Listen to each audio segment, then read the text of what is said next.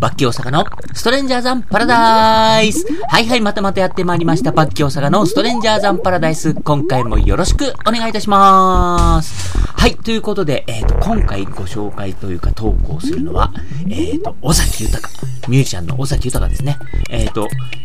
今ですね、えっ、と、2022年3月23日から4月4日の間なんですけれども、えっ、と、東京のですね、松屋銀座で、えー、尾崎豊、あの、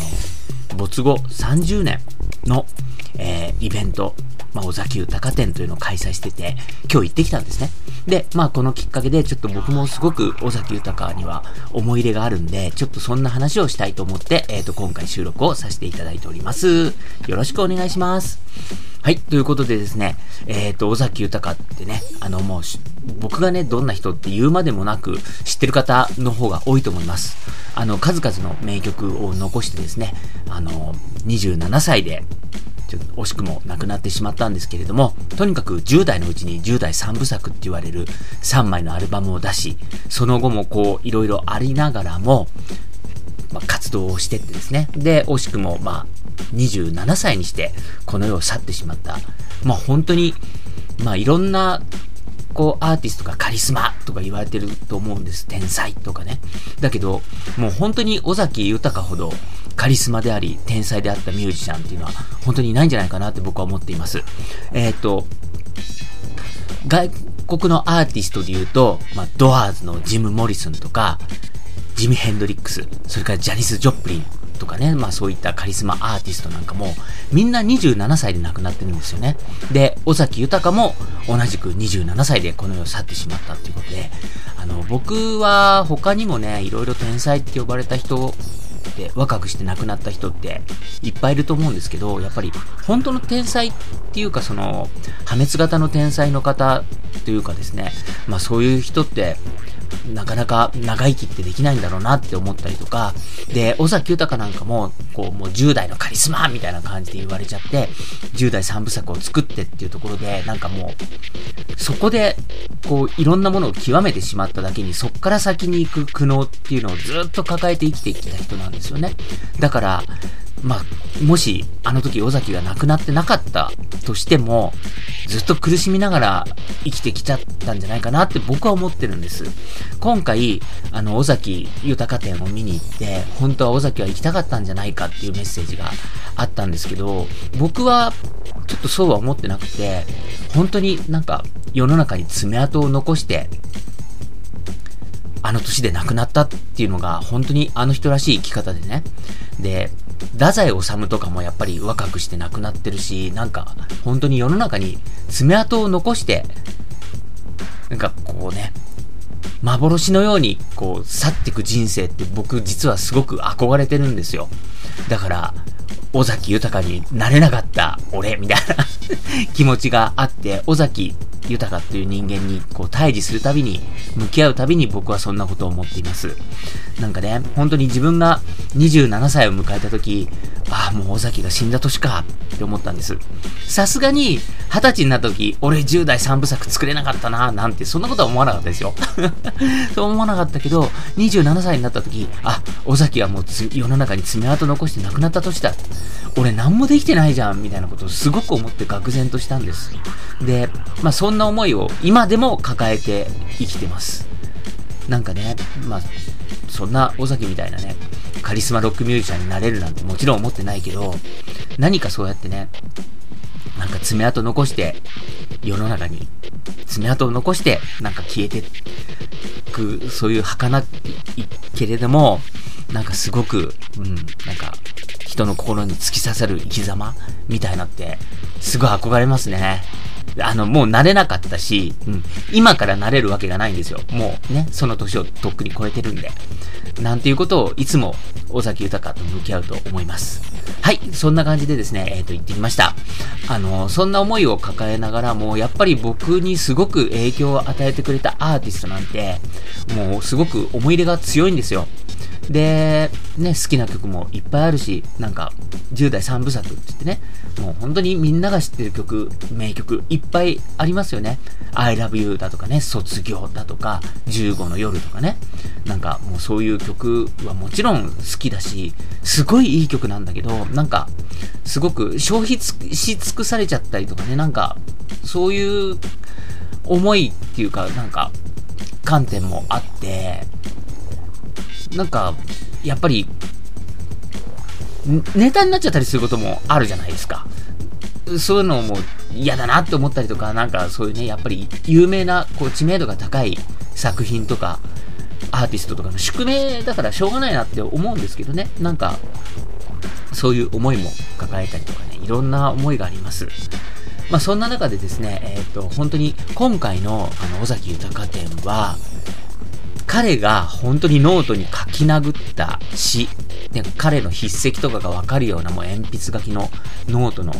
ノートに書いた詩とか、そういうのがあったりとか、楽譜、譜面があったり、本当にあの僕がライブビデオとかで散々見てきた、彼が実際に抱えてたギター、それからその時に着てたジャケットとかの衣装、そういったものもいっぱいあって、撮影とか禁止だったんですけども、もう本当に目と心に焼き付けて、みたいな感じで行ってきました。彼が育ったね、あの、実家の学習机なんかも展示してあったんですよ。で、彼がそのオーディションにカセットテープを出した時に、録音したそのラジカセとか、ですごく面白かったのが、彼の机がね、昔ながらのこう子供がよく買ってもらうような学習机なんですけど、黒いんですよ。真っ黒なんですよ。で、なんか、え、なんかかっこいいけど、これ、学習机だよなと思って。え、これ自分で塗ったんじゃね？と思ったら、本当に自分で黒く塗った机だったみたいですね。うん、なんかそんなのがあったりとか、いろいろね、子供の頃の本当に幼い頃の写真とかもあったりとか、すごく、あの、今までも尾崎豊展っていうのは何回かあったんですけど、その中でも一番印象が強い感じがしましたね。で、アルバムとかもね、あの、印刷する時の、こう、色構成っていうね、あの、印刷して色味を見たりとかする、そういった出力紙があったりとか、なんかそういったものも見れたし、で、僕はね、やっぱり、一番思い入れ深いのは、あの、バースっていう2枚組のアルバムがあって、まあ、10代3部作の後、ちょっといろいろあって、苦悩して、で、もう一回、あの、原点に帰ってというかね、新しくまた20代の自分をやっていこうっていう風な思いで、で、しかも、尾崎豊さん、子供を生まが生まれたみたいな、そういうね、人生の転換もあったりとか、ね、そういった中で、まあ、子供が生まれたっていう歌がバースっていう歌で、それがアルバムのタイトルにもなってるんですけど、この渾身の2枚組アルバム。で、これ僕本当に好きです。もう、ものすごい聴いてるんですよ。聴いてきたんです。で、その時のバースツアーっていうのがあって、それなんかも映像とかも何回も見たし、で、尾崎が亡くなった後後に、その時のライブアルバムが出たんですよね。約束の日っていう、ボリューム1、ボリューム2っていう2枚組なんですけど、で、そのアルバムとかも本当にもうすごい、MC を空で覚えるぐらい聴いてっていう風な感じでね、結構のめり込んでたんです。だからそんな思いもあって、で、この展示会の後半にはそのバースツアーのステージみたいなのがちょっと再現されてるところがあったんですね。で、ちょっとした映像と一緒に照明がちゃんとリンクしてついたりとか、その時に実際に着てたジャケット、それからギターなんかも置いてあったりとかして、なんか本当にすごくその僕が好きだった時の尾崎っていうのが頭をよぎって、いろんなことを考えさせられました。で、まあ、僕がね、その最初に出会った時の話をしようと思うんですけれども、こう、尾崎豊はですね、リアルタイムでファースト、セカンド、サードっていうこの10代3部作っていうの実は聞いてないんですよ。で、まあ世の中的にね、あの、卒業がすごくヒットしたりとかで、尾崎豊っていうアーティストがね、ちょっとこう、インパクトのある卒業っていう曲を出したみたいな、I love you とかね、15の夜なんかも知ってたんですけども、なんかちゃんと聞いてなかったんですよね。で、その時に僕、塾に通ってたんですよ。で、塾の先生が、あの、もう大学生で、ちょっとアルバイトで塾講師やってますみたいな、一橋大学のね、頭のいい人だったんですけど、その人がすごく尾崎好きだったんですよね。それで、なんか、やっぱり僕が尾崎豊のアルバムとかをちゃんと聞いたことがないって言ったら、あ、もうテープダビングしてくるから、うん、生テープ、カラーテープ持ってきて、なんて言って、うん多分彼も、尾崎を、こうね、聞いて欲しかったんでしょうね。それで僕にダビングしてくれたんです。10代3部作。で、それが、あの、本当にちゃんと聞いたきっかけだったかなって思ってるんです。で、それ以外に、夜中にこう、テレビ番組とかつけてると、当時こう、ミュージシャンのプロモーションビデオとかがよく流れてたりとかして、その時に、尾崎の卒業のプロモーションビデオを一回見たんですよ。で、これが、すごい鮮烈なビデオ、あの PV で、すごいインパクトあったんですよ。シルエット、尾崎の横顔のシルエット、あの、画面が30ぐらいに重なってる映像で、探せば多分、あの、ネットとかで探せて出てくると思うんですけど、尾崎が歌ってる横顔の奥に、ピアノを弾いてるところ、それから、さらにもう一つ、尾崎が水の中で溺れてる、溺れてもがいてるところっていうのがこう映し出されて、あの卒業が流れるんですね。で、すごいなって、それだけでも十分インパクトがあるんですけども、さらに、あの、当時、尾崎が日比谷野音ですごい高い照明から飛び降りて骨折したんですよね。で、その時に骨折して松葉杖をついて街中を歩いてる映像っていうのが重なるんですね。それでその骨折して松葉杖をついて歩いてる尾崎、それからその歌ってシャウトしてる横顔、それからピアノを弾いてる鍵盤の指、それから溺れてるようにね、こう水の中でもがいてる尾崎っていうの。その映像が卒業のプロモーションビデオなんですけど、これだけで、もう本当にただもんじゃないなって曲を聴いただけでね、もう行儀よく真面目なんてっていう窓のこ夜の校舎窓ガラス壊して回ったっていうね、あれだけでもインパクトあるけど、その、とにかく、すごいプロモーションビデオと一緒に見て、うわ、すごいなって思って、それで僕は多分興味を持ったんだと思います。それで、それと一緒に、もう一つですね、3枚目のサードアルバム、10代3部作のラストのアルバムになるんですけど、スルーザ・ブロークンドア、壊れた扉からっていうアルバムの中の、フリーズ・ムーンっていう曲があるんですね。で、この曲も、あの、B 面の1曲目なんですけど、すごいやっぱり強烈なインパクトを残す曲で、めちゃくちゃシャウトしてるんですよ。で、当時僕、そんなになんか、シャウトして歌う人の曲って聞いたことなかったんですけど、ジーンズショップに行った時に有線でフリーズムーンが流れてたんですね。で、フリーズムーンっていう曲の後半とかは本当にもう尾崎が一体何ができるみたいな、今夜こうして夢見たみたいに俺は生きていきたいってって、だからもっと早くもっと輝くまで、はははとか言って、それがジーンズショップで流れた時に、これ声は尾崎豊だけど、こんなすごいやばい曲あるんだみたいなところで、クワーって僕の中にぐさって突き刺さったんですよ。で、まあ、その塾の先生にカセットテープです。あの、10代3部作を撮ってもらって、で、それをちゃんと聞いたら、やっぱりもう本当にファーストアルバム、セカンドアルバム、サードアルバム、見事にツボに命中というか、もうぐっさり突き刺さって、なんかもう、僕の、なんかこう、その当時の価値観みたいなものを根底からなんか影響を受けるみたいな感じでね、根底からなんかそういう、こう、なんかもう、彼のその音楽の世界もそうなんですけども、その後から、こう、実際に見て知るファッションだとかね、思想だとか、なんかそういった、あの、ルックスもかっこいいしね、なんかそういう、さっきも話したような、その生き様みたいなところとかね、なんかそういうところも含めて、もうすごいのめり込んだんですよね。で、ただ僕は、なんかあんまりこう、友達とかみんなでワイワイするときに、俺、尾崎豊好きなんだよって言わなかったんですよ。なんか、そうすると、あ、わかる、あの曲いいよね、卒業でしょ ?15 の夜でしょ？みたいな感じで、なんか、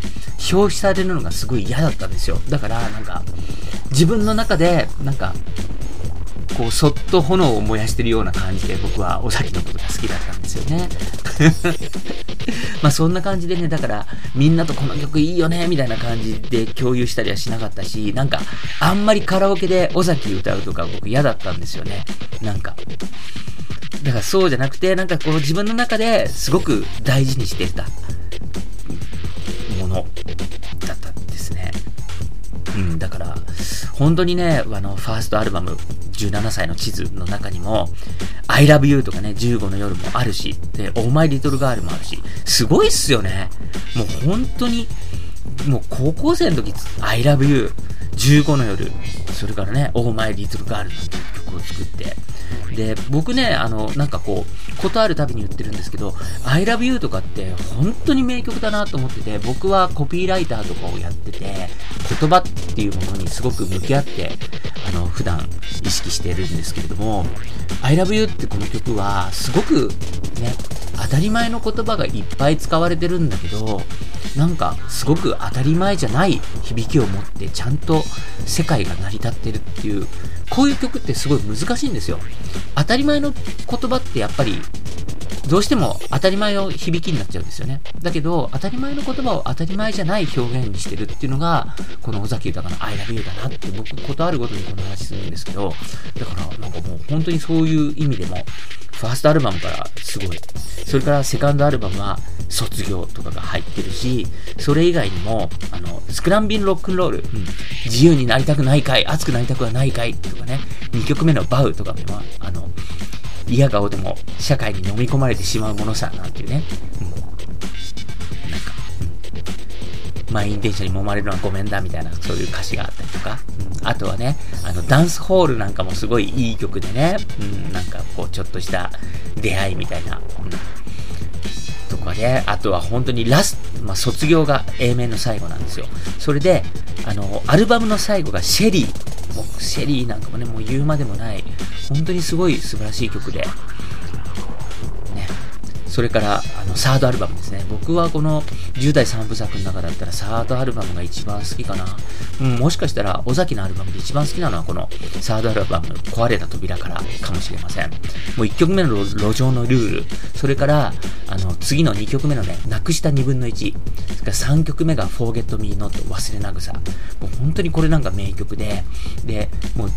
このアルバムをレコーディングするとき、最後の最後までできなかったのがこの Forget Me Not だったらしいんですよね。で、ギリギリで作ったっていう曲なんだけど、なんて名曲みたいな。本当にすごいなと思って、こうね、この曲は本当に、あの、全然なんか世代とか関係ないし、なんかそういうね、卒業とか15の夜みたいな、ああいうこうね、なんか学校なんてクソくらいみたいな曲とは全然違うし、なんかそういう、なんか別に世代とか、なんか年代とか関係なく、すごく素敵な曲だなって思って、本当に大好きです。で、その前のね、なくした2分の1。これもね、実は僕めちゃくちゃ好きなんですよ。で、なんていうのかな、なんか、尾崎にしては珍しくこう、こう、前向きな応援ソングみたいなやつなんですけど、すごく10代の僕に刺さって大好きな曲です。それからこのサードアルバムで言うとさっきもちょっと話したフリーズムーンですね。これ B 面の1曲目なんですけども、僕がジーンズショップでビビった曲。で、これはね、あの本当に20代になってからもうさっきから言ったような、あのバースってアルバムのバースツアー、90年代のツアーとかでもね、やっぱりすごく歌われるんですけど、で、ちゃんとその等身大の20代になってから、90年代になってからのスタンスをちゃんと踏まえてフリーズムーンって歌われてたりとかね、なんか MC のアレンジが効いたりとかして、で、本当にこれね、90年代の20代になってからのライブで歌うフリーズムーンがすごく好きで、うん、なんか、こう、もう、いつまでも、ちゃんと夢に向き合って生きていけよみたいなことをね、MC とかで言ったりとかして、だから俺は叫び続けるとか言ってね、なんか思い出すだけで胸が熱くなる そんな曲です。で、これね、ちなみに、あの、プロモーションビデオあるんですけど、このフリーズムーンのプロモーションビデオも、半端なくすごいです。あの、牢獄みたいなところで、とにかく尾崎がぐちゃぐちゃになるっていうね、興味がある人はちょっとぜひ見てください。これ以上は言いません。それからドライビングオールナイト。これはね、本当にあの、当時ちょっとだけ流行った12インチシングル、LP サイズのこう、レコードでね、出されたりとかもしてるんですけど、この曲も本当に素晴らしい曲で、なんかあの、10代のね、その、熱い、うん、本当に卒業だとか15の夜とかから、フリーズムーンとかに行く感じの、こう、地続きのなんか、すごく、熱い曲です。これも本当に大好きな曲ですね。うん、まあそんな感じでね、えっ、ー、とまあ、10代から20代になってっていうところで、この3部作を出した後に、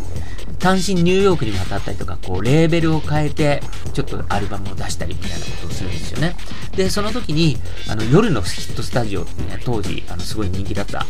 番組なんかにも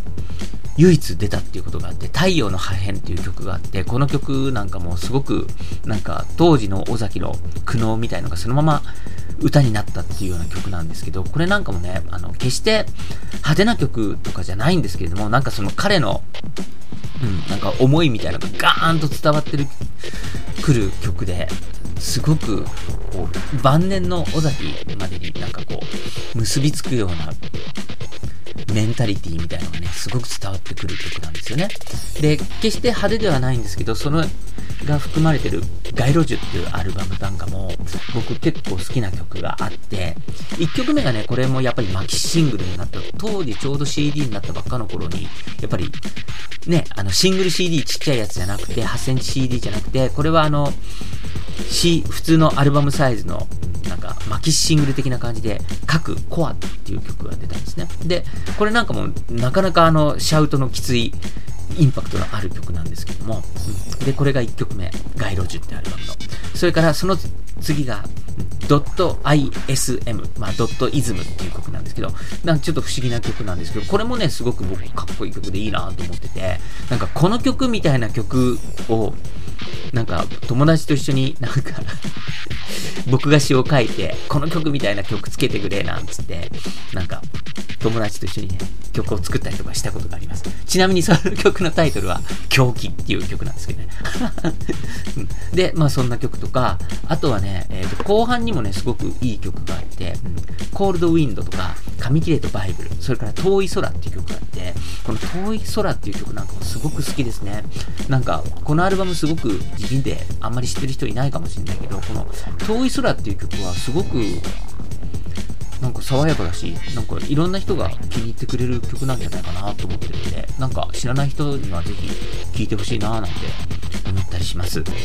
なんて話してたら、すっかりあの、大崎豊の話、20分超えになってしまいました。ということで、えっ、ー、と、ここで一旦ちょっと切ってですね、えっ、ー、と、ここから先はですね、えっ、ー、と、20代になってからの尾崎のね、バースっていう2枚組アルバム以降の話っていうのを、えっ、ー、と、後編としてお話ししていきたいと思います。バッキー大阪のストレンジャーザンパラダイス。えっ、ー、と、今回はですね、えっ、ー、と、僕がすごく大好きだったし、影響を受けた尾崎豊の話、ちょっと長くなっちゃったんで、えっ、と、こちらを前半として、えっ、と、一旦締めさせていただきたいと思います。後半に続きます。それではまた